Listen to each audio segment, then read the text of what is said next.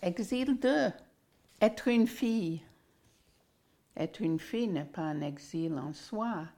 C'est plutôt le fait d'hériter de la déception des parents. Le pire était qu'ils n'avaient aucune ambition pour nous.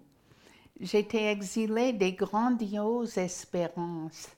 En été de la chair à marier. Mes parents ont espéré jusqu'à la dernière minute avoir un garçon, puisqu'à l'époque, il n'y avait pas d'échographie. À ma naissance, ils ont répété à la famille comme mortifiés. Another girl.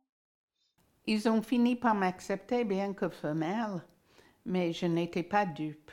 Il fallait que je sois sans reproche, sage, studieuse, silencieuse, ne pas me faire remarquer.